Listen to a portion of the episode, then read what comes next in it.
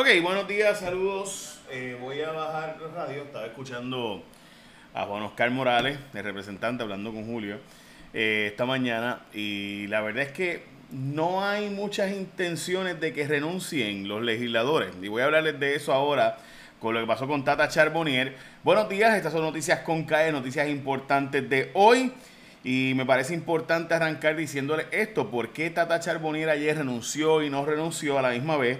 A mí me parece que es porque sabe que quizás no hay los votos para pedirle que se vaya. Y me parece a mí que podría haber por ahí eh, algo interesante pasando. Ok, un break. Ahora sí, vamos a acercar el micrófono. Se echó el micrófono. ok. ¿Quién es Nelson del Valle? Nelson del Valle es este legislador que había ganado anteriormente. Esta no es la primera vez que es legislador y Nelson del Valle tuvo eh, su momento en la legislatura, salió y volvió a ganar.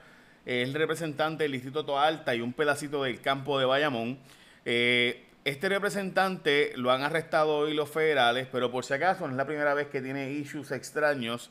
Por ejemplo, en una ocasión le llevaron de su casa sobre 100 mil dólares eh, en un robo de supuesto cash que tenía allí. La familia de él y él han tenido negocios de Plan Week eh, ahí en Toa Alta. Así que ese, eh, este es el representante Nelson del Valle. Nosotros el pasado martes sacamos de información y le doy crédito obviamente a Melissa Correa que lleva sacando esta información en el vocero hace mucho tiempo.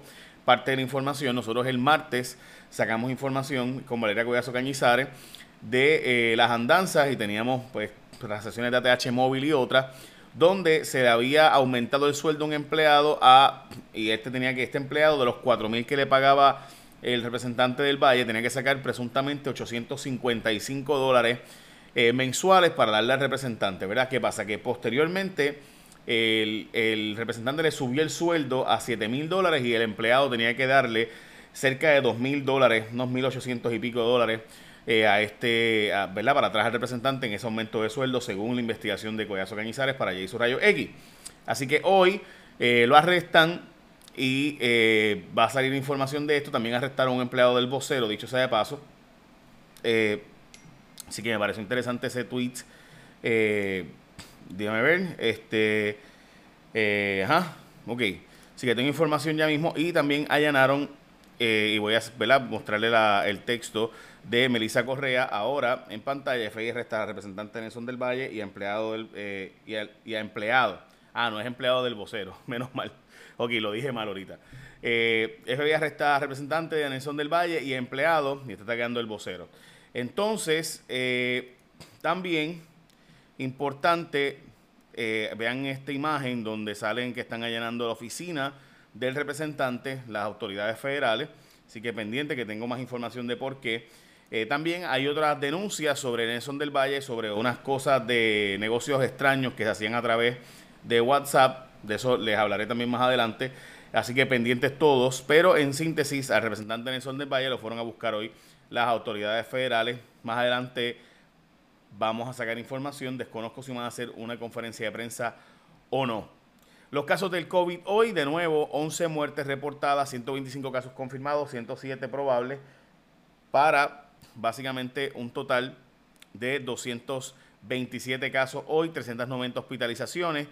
Eh, y 367 muertes reportadas. Como ustedes saben, eh, miren el grupo de gente, se estaba diciendo que eran los jóvenes de 20 a 29 años o de 30 a 39 años, pues el grupo que más casos de contagio está reportando recientemente es gente de 40 a 49 años y no los más jóvenes, como se había dicho anteriormente. La tasa de positividad sigue bajando, eso son buenas noticias, eh, sin duda alguna. Tenemos de los 17 que estaba, ha ido bajando y va por los 10%, los 11%, 12%. Esto siempre debería estar por debajo del 5%, está alta sin duda, pero de los 17% que estuvo hace dos semanas, pues ver que va bajando, eh, aunque solo se le está haciendo las pruebas a la gente con síntomas, pues sin duda es una buena noticia. También otra noticia importante, vean lo que podría ser una tormenta tropical pronto, a pasar al norte de Puerto Rico, pero hasta ahora depresión tropical. Eh, así que información sobre esto sale a las 5 de la mañana. Se espera que sea depresión en el próximo informe o reporte y eh, la posibilidad es que pase bastante al norte, o bueno, bastante al norte, no, pero al norte de Puerto Rico, y ahí están los modelos espagueti, como dicen, y como podrán observar, a la gente que obviamente nos escucha solamente no podrá observar, pero es pasando al norte de Puerto Rico, según todos los pronósticos de básicamente todos los modelos. Eh, so, pendiente todos, estaríamos hablando de eh, para el norte de Puerto Rico, a eso de este fin de semana para más o menos el sábado en la madrugada. Eh, así que vamos a, como eso de las 2 de la madrugada del sábado, estaría pasando, 2 de la tarde, perdón, del sábado, ya saldría de la zona de Puerto Rico a las 2 de la mañana, cuando más cercano estaría eh, en un horario específico. Estamos viendo eso bastante rápido, so, veremos a ver cómo va eso. Sí, Donald Trump pensó vender a Puerto Rico de verdad, no fue chiste, no fue un vacilón. Escuchen lo que dijo este joven que estuvo allí. Um, there was a time when, of course, we were spending a lot of our days down in Puerto Rico after the hurricanes uh, wreaked devastation down there, U.S. Virgin Islands, uh, and, and other places. There was a trip that we made down there in August of 2018, and I remember before we went, uh, the president said something, and your viewers are going to be somewhat familiar with this. The president's talked before about wanting to purchase Greenland, but one time before we went down, he told us not only did he want to purchase Greenland, he actually said he wanted to see if we could sell Puerto Rico. Could we swap Puerto Rico for Greenland? Because in his words, uh, Puerto Rico was dirty and the people were poor. These are Americans, Hallie. Uh, we don't talk about our fellow Americans that way. And the fact that the President of the United States wanted to take a U.S. territory of Americans and swap it for a foreign country is beyond galling. Bueno, y ahí eh, observaron cuando este joven que trabaja para el DHS o el Departamento de Homeland Security, o sea, la gente que está, se supone que esté pendiente de el territorio de los Estados Unidos, incluyendo Puerto Rico, pues eh, dice que él estuvo allí presente cuando Donald Trump dijo que pues en Puerto Rico eran pobres y un lugar sucio y que por tanto pues como que quería cambiar a Puerto Rico por Groenlandia eh, y por si acaso la razón por la cual Estados Unidos ha estado pendiente de comprar o adquirir o anexar o convertir a Groenlandia en un territorio. Groenlandia es una zona llena de minerales, gran parte de ellos no se podían conseguir porque estaban bajo hielo y obviamente el hielo se ha ido derritiendo, así que ahora lo ven como más posible de ir a sacarle un montón de recursos naturales y minerales y demás a Greenland. Las portadas de los periódicos de hoy, voy a hablar de ella ahora y vamos a hablar de Nelson del Valle ya mismo un poquito más, pero antes de eso, si usted quiere pasarla bien hoy, aproveche, no sea como Nelson del Valle, usted vaya a Martins Barbecue, usted sí puede ir. Martins Barbecue tiene estos especiales que son, además que es comida fresca hecha todas las mañanas y sabe rico, las ofertas de Martins Barbecue es las tiendas participantes. Y hay de todo para todo el mundo, con, desde el pollo con papas a 11.99, el combo del familión para tu familia y para la familia del vecino también, que da, mire, 29.23 y eso da para medio mundo. Además, el combo del costipollo de costillas y pollo, que ayer compramos Nick Pastrana y yo, por 31.95. Así que pueden llamar, pedir y recoger. Chequeate la página de ellos para detalles. Recuerda que los combos son en tiendas participantes. Y arranca para Martins Barbecue, es comida fresca hecha por manos puertorriqueñas todas las mañanas en Martins Barbecue. Bueno, eh, las iglesias van a permanecer cerradas, eh, bueno, abiertas, pero solo un 25%, o sea, 75% cerradas. Eh, y lo interesante de esta noticia para mí es que mucha gente lo ha tomado como que si van a cerrar los cines, si van a cerrar los teatros, pues ¿por qué no las iglesias? Y es bien sencillo, gente. Ya el Tribunal Supremo de Estados Unidos le llevaron dos casos, uno de Las Vegas y otro de California, donde básicamente puedes limitar la cantidad de gente que vaya a la iglesia. Pero cerrar por completo está complicado porque hay un derecho constitucional a ir a la iglesia. Así que puede ser que a usted no le guste, pero, pero ese es un derecho constitucional. Y ese derecho constitucional, tú quitárselo a la gente al principio de la pandemia, quizás podía cerrar en lo que el gobierno compraba pruebas, hacía rastreo, se organizaba y entonces reabrías y permitías limitadamente accesos a la iglesia. Pero cerrar por completo a cinco meses, 158 días de la pandemia está bien complicado. Por eso, porque constitucionalmente hablando, yo tengo un derecho constitucional a ir a la iglesia. Y eso es mi derecho. Me lo puedes limitar, me lo puedes quitar por completo, bien difícil. Y si me lo vas a quitar por completo, tiene que ser porque tuviste pruebas, rastreo que demuestra que esa iglesia en específico, no todas las iglesias, esa iglesia en específico está siendo un foco de infección. Yo sé que mucha gente no está de acuerdo con eso. honestamente yo prefiero que cierren por completo, pero de que hay un derecho constitucional, lo hay, no hay un derecho constitucional a ir a ver películas. No hay un derecho constitucional a ir a, ver obras de teatro. Sí hay un derecho constitucional específico de ir a un culto o de practicar tu religión. ¿Puedo limitarte ese derecho? Puedo hacerlo. La pregunta es, ¿puedo hacerlo totalmente? Quizás al principio de la pandemia es lo que me organizo. ¿Puedo hacerlo parcialmente después? Sí. ¿Totalmente a cinco meses después? Yo creo que no. Yo creo que no. El Tribunal Supremo de Estados Unidos ya resolvió que es el verdadero Supremo, ¿verdad? Ya resolvió casos sobre ese tema y me parece que esa es la que hay. También los cines han estado advirtiendo lo mismo. Ahora están en desacuerdo con la nueva orden ejecutiva de los cines diciendo, mira, este, tú sabes, vamos a acatarla, chévere, pero la verdad es que no ha habido casos aquí, no ha habido contact tracing, no ha habido pruebas, no ha habido rastreo que demuestre que hay casos de eh, casos de COVID que se están propagando en los cines. Yo, de nuevo, estoy de acuerdo con ellos. A mí me parece que está un poco fuerte que después de las inversiones que se hayan hecho, etcétera, etcétera, etcétera, pues eh, porque un montón de, se hicieron un montón de inversiones para evitar propagación, se hicieron distanciamientos, se compró equipo para asegurarte que no recircule el aire, etcétera, que se filtre ese aire.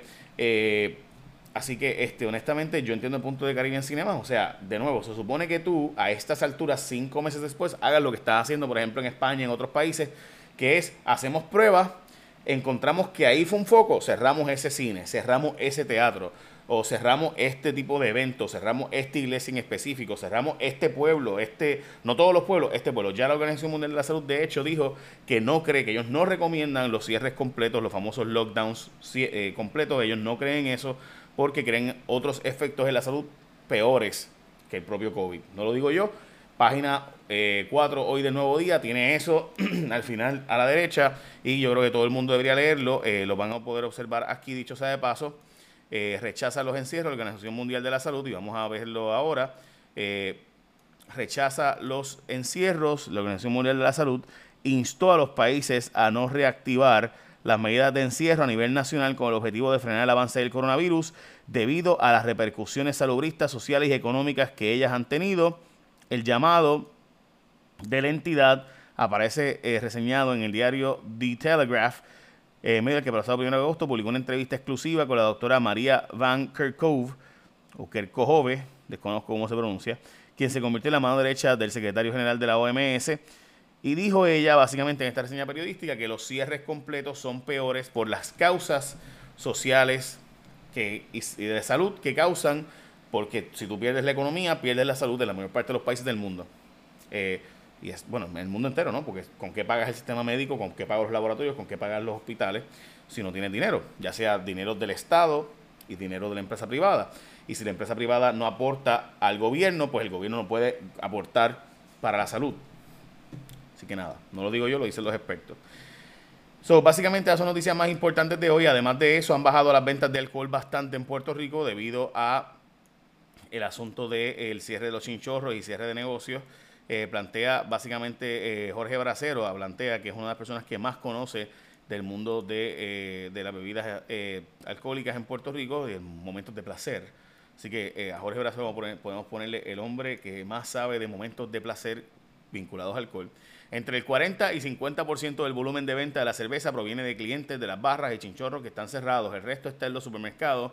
Nuestro estimado es que cerca del 25% de estos negocios no volverá a abrir el efecto multiplicador en la economía de la isla porque se afecta a la manufactura, la plantilla de distribución y los empleados de barras y restaurantes.